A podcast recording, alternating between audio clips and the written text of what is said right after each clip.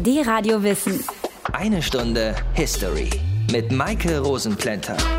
Wir machen jetzt mal ein kleines Gedankenexperiment. Stellt euch mal vor, hier in Deutschland gäbe es plötzlich keinen Strom mehr. Ist unrealistisch, ich weiß, aber lasst euch bitte mal drauf ein. Also, kein Strom heißt kein warmes Wasser, kein elektrisches Licht, kein Kühlschrank und vor allem kein Internet. Und die Zapfsäulen an der Tankstelle, die funktionieren auch nicht, weil die laufen ja auch mit Strom. Heißt, Auto, Bus, Zug, auch alles nicht mehr.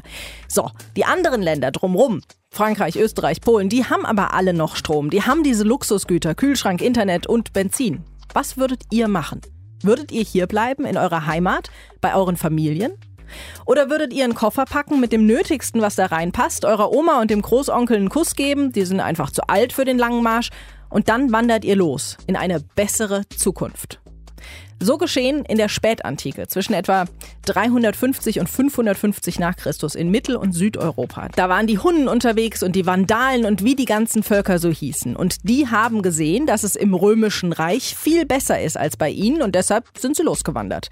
Das ist eine Theorie, warum es die Völkerwanderung gegeben hat. Ob es noch andere gibt, wer diese Menschen waren und welche Gründe sie für die Wanderung hatten, das alles schauen wir uns heute an.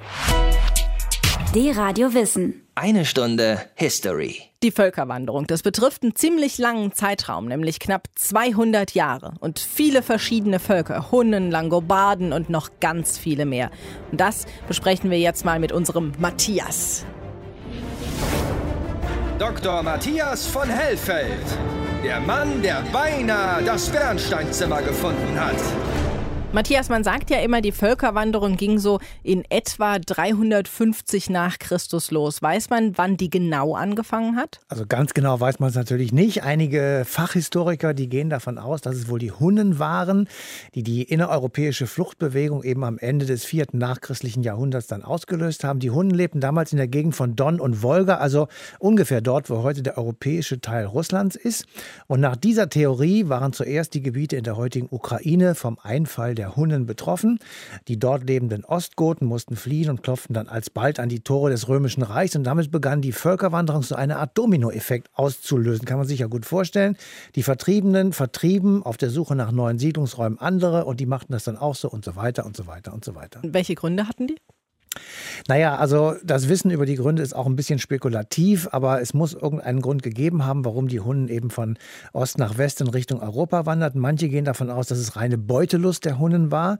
Andere vermuten klimatische Bedingungen, die zu einer Lebensmittelknappheit geführt haben könnten, weswegen dann die Hunnen ihre ursprünglichen Siedlungsräume hätten aufgeben müssen. Aber egal warum, der Marsch der Hunnen löste nach dieser Theorie eine Massenbewegung auf unserem Kontinent aus, in deren Verlauf, sagen wir einfach mal, das Gesicht Europas gemacht wurde. Du hast gesagt, Lebensmittelknappheit, klimatische Veränderungen, das ist eine Theorie. Gibt es denn auch noch andere Theorien, warum sich damals so viele Menschen in Bewegung gesetzt haben? Ja, die gibt es. Und zwar ist die vereinfacht gesagt ziemlich simpel. Es hat gar keine Völkerwanderung gegeben. Das ist jetzt etwas erstaunlich, weil wir alle in der Schule gelernt haben, die Völkerwanderung. Und weil wir jetzt gerade drüber sprechen. Und weil wir jetzt drüber sprechen. Also stattdessen, nach dieser Theorie, wären dann organisierte Kampfgruppen äh, gleichsam im Auftrag des Imperium Romanum durch Europa gezogen und hätten dann an den Rändern dieses großen Großen Reiches, sagen wir einfach mal, für Ruhe und Ordnung gesorgt. Die Römer haben in dieser Theorie Germanen als Söldner angeheuert, um an ihren Grenzen Stabilität zu bekommen, weil das offenbar billiger war, als eigene Truppen dahin zu schicken. Also so oder so, es hat gekracht, während diese ganzen Menschen in Europa auf der Wanderung waren. Das ist wohl ziemlich sicher. Es ist nicht ohne Kampf vonstatten gegangen. Man kann sich das ja auch gut vorstellen, dass also diejenigen, die irgendwo waren, natürlich nicht gerne ihre Heimat aufgegeben haben und sie werden sie auch vermutlich verteidigt haben. Aber gleichzeitig wird es dann auch zu einer Art Vermischungsprozess gekommen sein sein. Denn die Idee einer homogenen Gruppe, die irgendwo aufgebrochen ist und dann in gleicher Zusammensetzung ein paar tausend Kilometer später aus sich irgendwo wieder niederlässt, diese Theorie ist, glaube ich, jedenfalls falsch. Was bei der Völkerwanderung begann, das kennzeichnet nämlich unser Europa auch heute noch. Der Kontinent ist bunt, er ist ethnisch durchmischt und von vielen sehr, sehr unterschiedlichen Kulturen beeinflusst und geprägt worden. Also letztendlich hat uns doch gut getan, dass wir mal ein bisschen durchgemischt wurden. Danke, Matthias.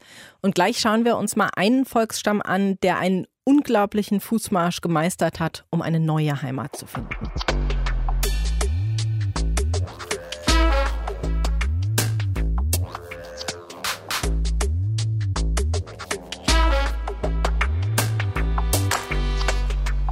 Was treibt einen ganzen Volksstamm dazu, seine Heimat zu verlassen und zigtausend Kilometer zu laufen, einmal quer durch den Kontinent Europa, um eine neue Heimat zu finden? Das haben zur Zeit der Völkerwanderung einige Stämme gemacht, unter anderem die Vandalen. Und die stellt uns Benedikt Schulz aus dem History Team jetzt mal genauer vor. Wo kamen sie her? Wer sind sie? Ein Rätsel. Vater! Vater! Was ist mit ihm? Geiserich, es. es. Ist er tot? Nein. Aber sein Leben erlischt, kleiner Bruder. Meine Söhne, seid ihr das? Ja, Vater.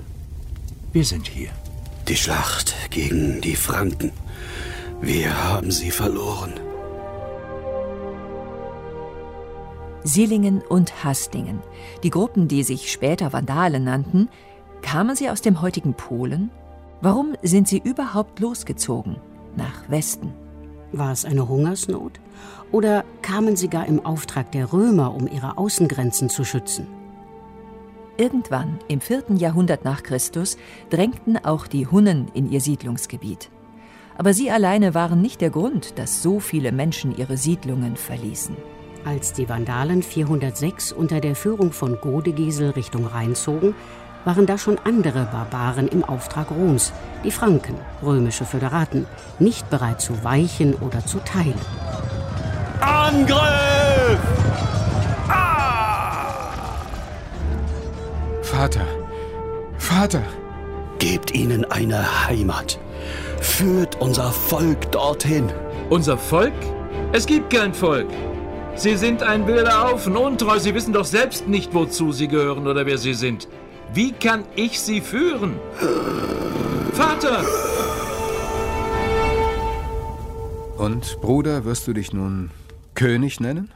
Gunderich führte die hasdingischen Vandalen ins römische Gallien. Mehrere Heeresverbände zogen durch das von Römern kaum geschützte Gallien. Haben sie geplündert, belagert, zerstört? Sesshaft wurden die Vandalen nicht. In Gallien gab es für sie keine Perspektive. 409 führte Gunderich sie über die Pyrenäen in die Provinz Hispaniae. Nur wenige Jahre später bedienten sich die Römer der Westgoten unter ihrem König Valia. Das Ziel, die barbarischen Reiche in Spanien zu vernichten.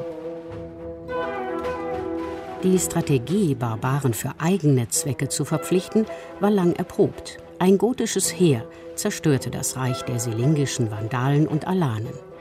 Doch die Überlebenden schlossen sich den hasdingischen Vandalen an. Und plötzlich war da ein vandalischer Großverband. Und Gunderich war mit einem Mal Rex Vandalorum et Alanorum. Ab heute bin ich König der Vandalen und Alanen. Wir können hier nicht bleiben, Gunderich. Wir haben hier ein Reich, größer als wir es jemals hatten. Ja, jetzt haben wir das. Aber ich sage dir eins, Bruder. König, die Römer werden es nicht zulassen, dass wir hier eine Dynastie begründen. Und was dann, Geiserich? Wohin sollen wir denn noch ziehen? Afrika. Die Kornkammer des Reiches. Träumereien. Daran sind schon die Goten gescheitert. Aber wir werden dort siegen. In den folgenden Jahren begannen die Vandalen tatsächlich ihre Reise nach Afrika vorzubereiten. Doch Gunderich erlebte sie nicht mehr. Sein Halbbruder Geiserich, inzwischen 41 Jahre alt, folgte ihm nach. Ließ er seinen Bruder umbringen? Manche sagen das. Wir wissen es nicht. Im Mai 429 an der Straße von Gibraltar setzten etwa 80.000 Menschen von Europa nach Afrika über, alte, junge und Kinder, Sklaven oder Herren, um dann zu Fuß den Weg nach Westen Richtung Karthago zu nehmen. Im Jahr 439 eroberten Geiserichs Vandalen die legendäre Stadt und zwangen Rom, klein beizugeben. Nun, Gode Gisel, mein Vater, und du, Gunderich, geliebter Bruder, hier in Afrika habe ich also ein Reich gegründet. Im Jahr 477 starb Geiserich, nachdem er die Vandalen fast 50 Jahre angeführt hatte. Wir sind weit gereist, Vorher waren wir nur ein paar Reiter auf der Suche nach Land. Jetzt sind wir ein Volk. Und dafür haben wir zerstört, verbrannt, getötet. Ich habe getötet. Um unseren Leuten eine Heimat zu geben. Oder habe ich es für mich getan? Benedikt Schulz über die Vandalen, einer der Volksstämme, die sich bei der Völkerwanderung eine neue Heimat gesucht haben. D-Radio Wissen. Eine Stunde History. Viele Menschen, die Zuflucht suchen, weit weg von ihrer Heimat, in der sie nicht mehr sicher sind. Das kennen wir ganz aktuell durch die Flüchtlinge, die vor dem Krieg in Syrien nach Europa fliehen. Ein Kritikpunkt der Flüchtlingsgegner ist, an diesen Menschenmassen wird Europa zerbrechen. Klingt dramatisch, Gab es aber tatsächlich schon mal, nämlich beim Römischen Reich. Das hat so Pi mal Daumen 1500 Jahre gehalten, aber irgendwann war Schluss. Und zwar, so die Meinung vieler Historiker, unter anderem deshalb, weil so viele Menschen von anderswo, von außerhalb ins Imperium Romanum gezogen sind. Dr. Henning Börm ist da aber anderer Meinung. Er ist Althistoriker an der Uni Konstanz und sagt, es hat gar keine Völkerwanderung in diesem Sinne gegeben. Hallo, Herr Börm. Hallo. Diese Wanderung der Menschen, die hat es ja tatsächlich gegeben. Das kann man bis heute nachweisen. Was ist denn Ihre Theorie? Was, wer oder was ist da gewandert? Naja, das sind Leute, die schon tatsächlich vielfach von außerhalb kommen. Das sind Leute, die nach Rom schauen und finden, das ist aber schön mit den ganzen Aquädukten und dem ganzen Geld. Die aber selbst eben meistens Germanen sind, die in einfachen Holzhütten irgendwo äh, an der Elbe wohnen. Und diese Leute kommen aber vielfach auf Einladung. Die kommen, weil sie den Römern das anbieten, was die Römer in dieser Zeit dringend brauchen, nämlich Soldaten. Das heißt, die Römer meiner Meinung nach führen da jahrelang, jahrzehntelang einen Bürgerkrieg nach dem anderen. Und im Bürgerkrieg braucht man Soldaten. Und das ist das, was die Germanen den Römern anbieten können. Die können sagen, naja, also die Schädel einschlagen, das können wir eigentlich ganz gut und lassen sich anheuern. Das heißt also, in meiner Weltsicht äh, sind diese Leute vor allem Söldner, Krieger, die angeheuert werden, um für die Römer in deren Kriegen zu kämpfen. Jetzt ist es aber ja belegt, dass diese Völkerwanderung und der Untergang des Römischen Reiches fast zeitgleich stattgefunden hat. War das wirklich so, dass das eine für das andere verantwortlich war oder ist es einfach Zufall? Hm, das ist sicher kein Zufall. Die Frage ist eben wirklich, warum beginnt diese sogenannte Völkerwanderung dann, wenn sie beginnt? Es gibt eben diese alte Position, die auch immer noch vertreten wird. Die Völkerwanderung passiert, weil irgendwo aus Innerasien Hunnen, Reitervölker kommen, die die Germanen erschrecken, in Bewegung setzen und die Germanen kommen dann als Flüchtlinge in das Römische Reich. Es gibt auch eine Quelle, die das so beschreibt, allerdings nur für einen ganz bestimmten Zeitpunkt. Man kann sich aber eben auch umgekehrt die Verhältnisse im Römischen Reich selbst anschauen und stellt dann eben fest, dass so ungefähr schon seit dem dritten Jahrhundert, also 200 Jahre vor dem Ende des Römischen Reiches, die Verhältnisse politisch ganz instabil werden und dass die äh, Römer ihm anfangen, ständig Kriege gegeneinander zu führen. Und das Interessante ist halt, wie erklärt man nicht so sehr, wann die Völkerwanderung, sogenannte Völkerwanderung anfängt, sondern wann sie aufhört. Und es ist relativ interessant, dass die Völkerwanderung aufhört, wenn das Weströmische Reich aufhört zu existieren. Wie erklärt man das? Deshalb, weil das Weströmische Reich jetzt eben erobert und zerstört worden ist? Oder deshalb, weil die Germanen keinen Grund mehr haben, ins Römische Reich einzumarschieren, weil da niemand mehr ist, der sie anheuert? Das sind also die beiden Fragen. Das heißt, diese großen Flüchtlingsströme, angeblichen Flüchtlingsströme, waren nicht das Problem, das dazu geführt hat, dass das Römische Reich geendet hat. Was waren denn tatsächlich die Gründe? Also das Römische Reich ist ja in der Spätantike in zwei Hälften geteilt. Die gehören zwar eigentlich noch zusammen, aber die sind Rivalen. Es gibt eben den Kaiserhof in Konstantinopel im Osten, das wird später Byzanz, und es gibt äh, den Kaiserhof im Westen. Und äh, die Probleme dieser sogenannten Völkerwanderung betreffen ganz überwiegend den Westen. Und das ist wohl kein Zufall, denn im Westen destabilisiert sich das Kaisertum. Die Frage, wer eigentlich Kaiser werden darf, wer Kaiser sein soll, ähm, wird immer öfter gewaltsam entschieden und irgendwann sitzen die Kaiser nur noch als Marionetten auf dem Thron und eigentlich haben wir Heerführer, die hinter ihnen die Strippen ziehen. Diese Heerführer sind zum Teil Römer Und zum Teil sind sie aber inzwischen auch germanischstämmige Leute, die in der römischen Armee aufgestiegen sind. Und äh, dieses Chaos, das da im Westen herrscht, äh, herrscht eben interessanterweise im Osten nicht. Und jeder, der sagt, dass Angreifer von außen oder Flüchtlinge, wie auch immer, das römische Reich äh, zerstört haben, der muss erklären, wieso der Osten eigentlich diese Probleme nicht gehabt hat. Und das kann man meines Erachtens besser dadurch erklären, dass man sagt, naja, im Osten waren halt die politischen Verhältnisse stabiler, darum gab es die Probleme nicht. Sie sagen, diese Menschen wurden mehr oder weniger eingeladen, vom Römischen Reich zu kommen. Wie ist das Imperium denn mit den Menschen umgegangen? Also normalerweise haben die Kaiser überhaupt kein Problem damit, wenn Menschen ins Imperium kommen. Das ist sogar gut. Es gibt eben zwei äh, Verwendungszwecke, für die die Römer gerne Germanen oder andere Fremde in das Reich aufnehmen, nämlich einmal eben als Soldaten und zum anderen als Bauern. Und genau das passiert auch. Aber grundsätzlich sagen eben die Römer, wenn da jemand kommt und der kommt zu unseren Bedingungen, dann nehmen wir den gerne. Haben wir einen weiteren Steuerzahler, haben wir einen weiteren Soldaten, ist doch alles prima. Wie sehr haben denn diese Völker, die nach dem 5., 6. Jahrhundert, also nach Ende des Römischen Reiches, auf dem Gebiet gesiedelt haben, wie sehr haben die das Gesicht unseres Europas geprägt?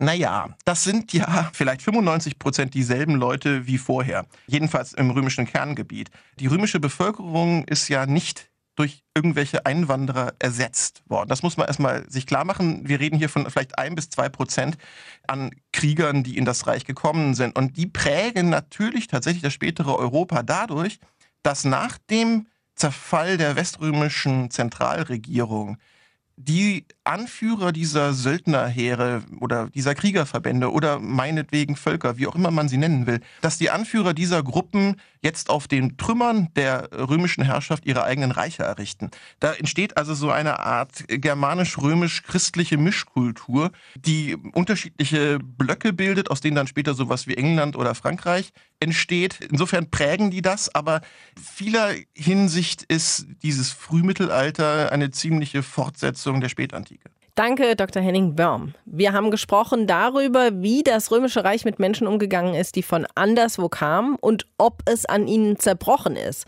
Das ist ja eine Angst, die auch heute öfter zu hören ist mit den Flüchtlingen aus Syrien.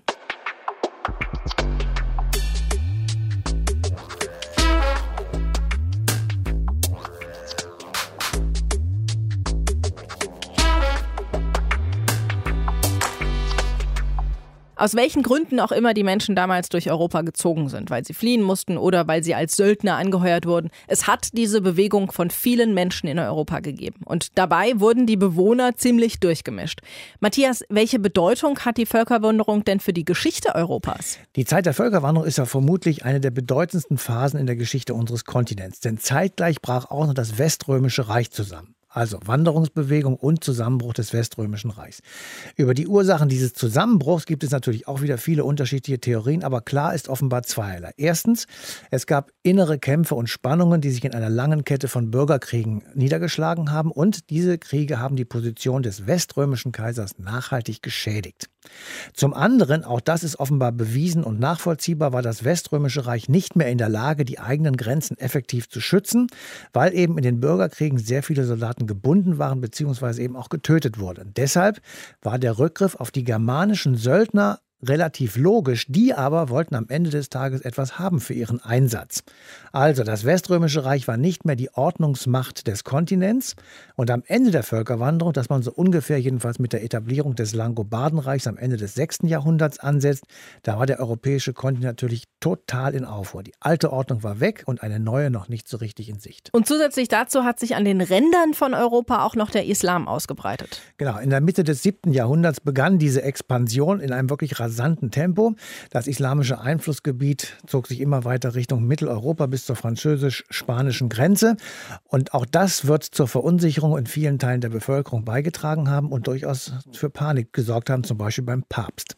Also mit dieser Zeit, Völkerwanderungszeit, ist das Weströmische Reich vorbei. Das Oströmische Reich, das von Konstantinopel, dem heutigen Istanbul, aus regiert wurde, konnte sein großes Reich eben noch eine Weile zusammenhalten. Aber für Europa waren das wilde Jahre. Erst die Völkerwanderung, oft genug von Mord und Totschlag begleitet, dann das Vorrücken islamischer Reiche in den Mittelmeerraum und das Fehlen einer ordnungspolitischen Großmacht. Alles innerhalb einer relativ kurzen Zeit.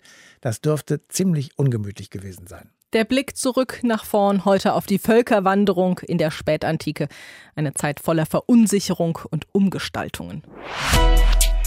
D-Radio Wissen. Eine Stunde History. Wenn man sich mit Amerikanern über die Familie unterhält, dann wissen die immer ganz genau, was für Nationalitäten in ihnen stecken. Die sind dann ein bisschen polnisch und irisch und vielleicht noch ein bisschen französisch. Bei uns ist das nicht so, wäre auch schwierig, weil die Völkerwanderung, die zu einer ziemlichen Durchmischung der Bevölkerung hier in Europa geführt hat, die ist schon was länger her. Aber vielleicht kann uns Professor Sebastian Scholz da ja ein bisschen helfen.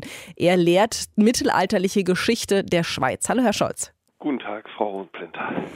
Wer ist denn Ende des Römischen Reichs bzw. im frühen Mittelalter so alles nach Kontinentaleuropa gekommen? Ja, wenn wir das so genau wüssten, das wäre schön. Leider kennen wir nicht die Namen aller Völker und wissen auch zum Teil gar nicht den genauen Ablauf der Wanderbewegung. Das liegt daran, dass die meisten dieser Völker gar keine schriftlichen Aufzeichnungen hinterlassen haben und die antike klassische Ethnographie hat versucht, unbekannte Menschengruppen, mit denen man dann plötzlich konfrontiert wurde, mit bereits Bekannten zu identifizieren und in eins zu setzen, um das einfach in den Griff zu kriegen. Und dieses Schema wurde auch im 6. und 7. Jahrhundert noch angewandt. Also daran sehen Sie, dass es sehr schwierig ist. Und wenn ich vielleicht noch ein naheliegendes Beispiel bringen darf, die Franken, da ist bis heute noch umstritten, aus welchen einzelnen Stämmen oder Kleinvölkern die Franken eigentlich zusammengesetzt sind. Bei einigen dieser Kleinvölker ist man sich einig, aber bei vielen anderen eben nicht so. Also wir wissen vieles einfach nicht. Weiß man denn, wie man, wie so eine Völkerwanderung äh, vonstatten gegangen ist? Waren das feste Gruppen, die die komplette Zeit zusammengeblieben sind? Oder war es eher so, dass da mal ein paar dazugekommen sind und manche da geblieben sind, wo es ihnen am besten gefallen hat? Weiß man da was? Ja, letzteres ist der Fall. Also es wandert nie das ganze Volk, sondern immer nur einzelne Gruppen.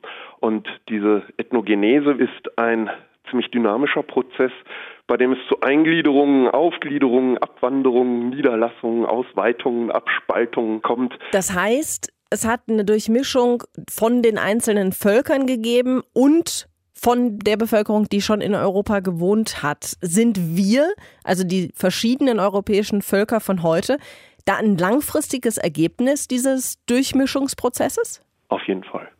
Kann man, glaube ich, so sagen. Auch wenn es lang her ist. Von den Römern gibt es ja relativ viel, was man da so gefunden hat an Hinterlassenschaften. Gibt es von den Völkern, die während der Völkerwanderung nach Europa gekommen sind, auch sowas, was man noch heute sehen kann oder was sonst irgendwie noch präsent ist? Ja, relativ viel. Also es gibt ja immer wieder diese großen Ausstellungen zu verschiedenen Ereignissen und wenn Sie dann ins Museum gehen, sehen Sie eben vor allen Dingen Schmuck, Keramik und Waffen, die zum Teil aus Gräbern stammen, die auch noch vorhanden sind, zum Teil aus Siedlungsfunden. Diese Siedlungsfunde sind meistens nur während der Zeit der archäologischen Bearbeitung dann greifbar und danach dann nicht mehr.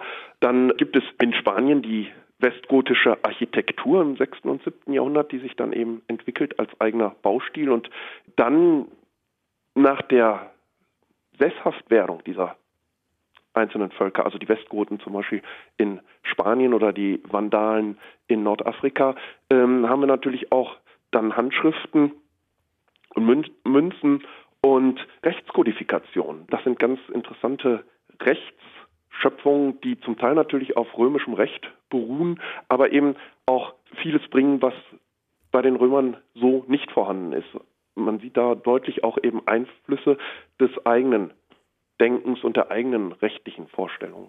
Einmal durchmischen die Bevölkerung, bitte. Das gab es während der Völkerwanderung in Europa. Habe ich mich drüber unterhalten mit Professor Sebastian Scholz. Danke Ihnen fürs Gespräch. Bitteschön.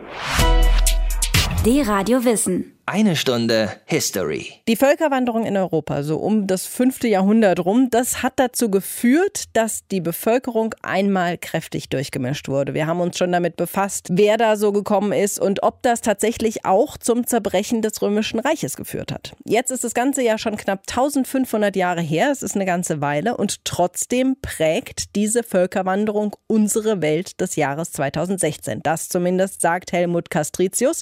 Er ist Althistoriker und hat sich vor allem mit der Wanderung der Vandalen beschäftigt. Ja, das ist richtig. 1500 Jahre, das ist eine lange Zeit. Hat die Völkerwanderung tatsächlich Spuren hinterlassen, die bis heute reichen?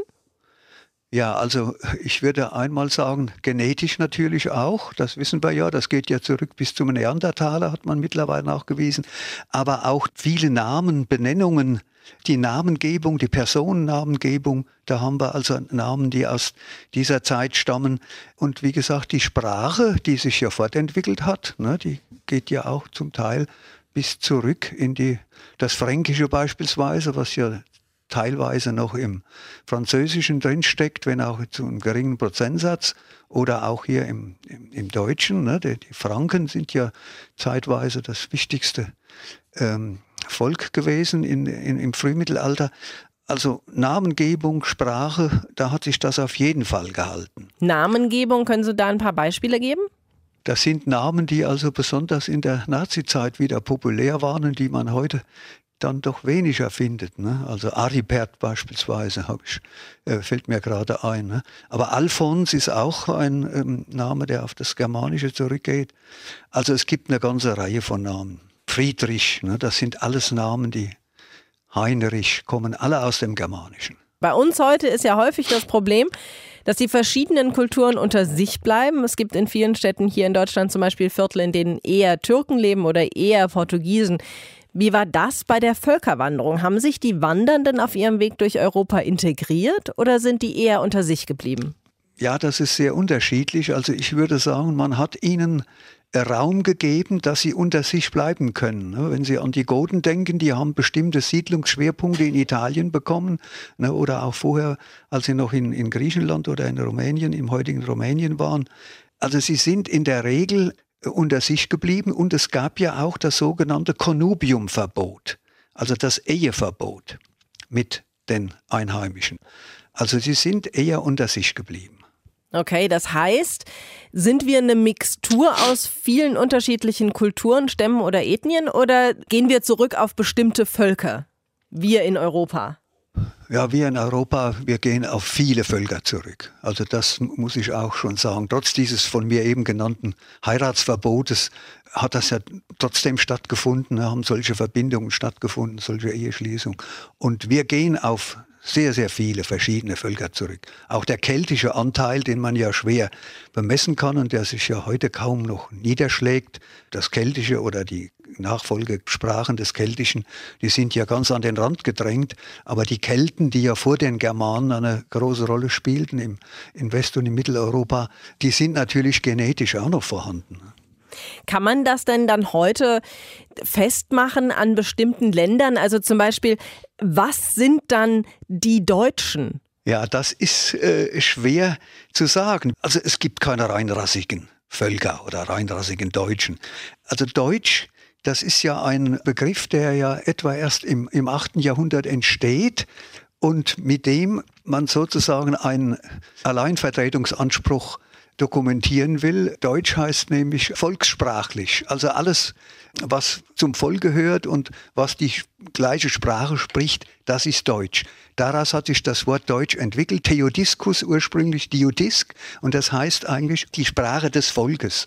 Also das ist so ein Anspruch, nur ein Alleinstellungsmerkmal, was man im frühen Mittelalter dann für sich in Anspruch genommen hat. Also jeder, der Deutsch spricht, ist Deutscher. Ja, so könnte man das sagen, ja. Was würden Sie sagen, das, was wir gerade in Europa leben, ist das auch eine Völkerwanderung? Ja, ich mache da einen deutlichen Unterschied. Heute kommen ja diese Einwanderungen unorganisiert, sind Individuen oder Kleingruppen, während in der Völkerwanderungszeit wir es ja mit organisierten Völkern zu tun haben, ne, die also sozial geschichtet waren, die ein Königtum hatten, die hatten Adel, die hatten Freie, die haben Sklaven mitgenommen. Das waren organisierte Gruppen. Es waren sozusagen Staaten auf dem Weg. Unterwegs, die von irgendeinem von irgendeinem Platz in Europa, auch weit im, im, im, Osten in Russland, äh, kamen und dann im westlichen und mitteleuropäischen Raum dann sich äh, angesiedelt haben. Also das sind organisierte Gruppen und das ist ja heute nicht der Fall sondern heute kommen ja viele Individuen bis hin, dass die Kinder losgeschickt werden, äh, ohne dass da jetzt ein sozialer oder äh, gesellschaftlicher äh, oder staatlicher Zusammenhang existiert. Danke, Helmut Castricius. Wir haben uns mal angeschaut, was heute noch von der Völkerwanderung von vor 1500 Jahren spürbar ist. Der Blick zurück nach vorn, eine Stunde History.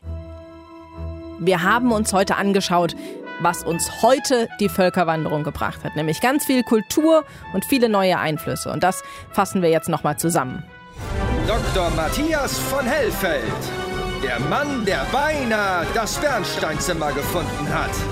Matthias, die Völkerwanderung, die ist ja schon ewig lange her. Seitdem hat es noch ganz, ganz viele andere historische Ereignisse gegeben. Was lernen wir denn jetzt aus dieser Völkerwanderung? Naja, also ob man konkret am Anfang des 21. Jahrhunderts etwas aus der Völkerwanderung lernen, genau lernen kann, das weiß ich natürlich auch nicht, aber man kann sich bestimmte Dinge vor Augen führen und dann erkennen, dass die Zeit, in der wir selber stecken, so ungewöhnlich eigentlich nicht ist. Und damit meine ich den Fluchtpunkt Europa. Den hat es nämlich immer schon gegeben. Dieser Ort der Erde war und ist offenbar für viele Menschen, die in Not waren oder sind oder einfach einfach nur ihr Leben verbessern wollen, sehr, sehr attraktiv. Das ist das eine. Das andere sind die Versuche, diese Neuankömmlinge abzuwehren. Es gibt eine lange Tradition bei uns von Zäunen und Mauern, die wenigstens eine Zeit lang verhindern sollten, dass sogenannte Fremde nach Europa kommen. Die Völkerwanderung zeigt als das früheste Beispiel in unserer Geschichte, dass das nicht funktioniert hat. Aber wir sollten auch nicht so ohne weiteres so Vergleiche ziehen mit der Zeit der Völkerwanderung. Wir haben ja heute gehört, dass im 5. Jahrhundert gut organisierte und gut geführte Gruppen nach Europa kamen und durch diesen Kontinent zogen. Heute kommen Einzelpersonen, die eben nicht in Gruppen organisiert sind. Klar, die Zeiten heute sind anders, aber gibt es denn auch etwas, was wir aus der Völkerwanderung von damals ins Heute mitnehmen können? Naja, also ein bisschen was gibt es da schon. Wir können uns ja zum Beispiel mal auf die Blütezeit des Imperium Romanum beziehen und dabei feststellen, dass die alten Römer Fremde ins Land gelassen haben. Sie haben von ihren Fähigkeiten profitiert, von ihren Waren profitiert. Sie haben Käufer für ihre eigenen Waren gewonnen und nicht zuletzt haben, wie wir gehört haben, viele Germanen im Dienst des römischen Heeres gestanden. Die Neurömer wurden dann mit abgestuften Rechten und Pflichten ausgestattet und man hat versucht, sie in das Imperium zu integrieren. Das hat eine Weile lang gut funktioniert. Beide Seiten hatten etwas davon. Win-Win nennt man das heute. Und um ein anderes Land, in dem viele verschiedene Volksstämme durchmischt wurden, geht es nächste Woche, nämlich um die Vereinigten Staaten von Amerika und die Geschichte ihrer Präsidenten. Dann ist es ja auch nicht mehr so lange hin, bis die Amerikaner einen neuen Präsidenten wählen oder die erste Präsidentin. Das werden wir dann abwarten müssen. Bis dahin, bye bye, till next time. D-Radio Wissen, eine Stunde History. Jeden Sonntag von 19 bis 20 Uhr. Mehr auf dradiowissen.de